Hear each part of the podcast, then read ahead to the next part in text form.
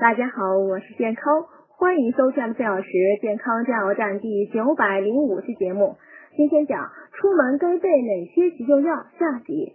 火车上人多，空气不流通，有些人在感冒时上路，因此应备些药来预防和治疗感冒，还应注意在中途站点时开窗或到车厢门处呼吸新鲜空气，多喝水。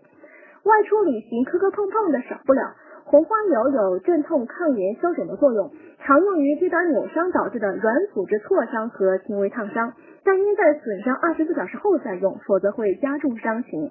如果你使用含有薄荷醇、甲基水杨酸等成分的药物，如消炎镇痛喷剂，涂完后呢不能用力按揉，以避免发生皮肤灼伤。使用时呢，轻轻的揉一揉涂抹药物的部位即可。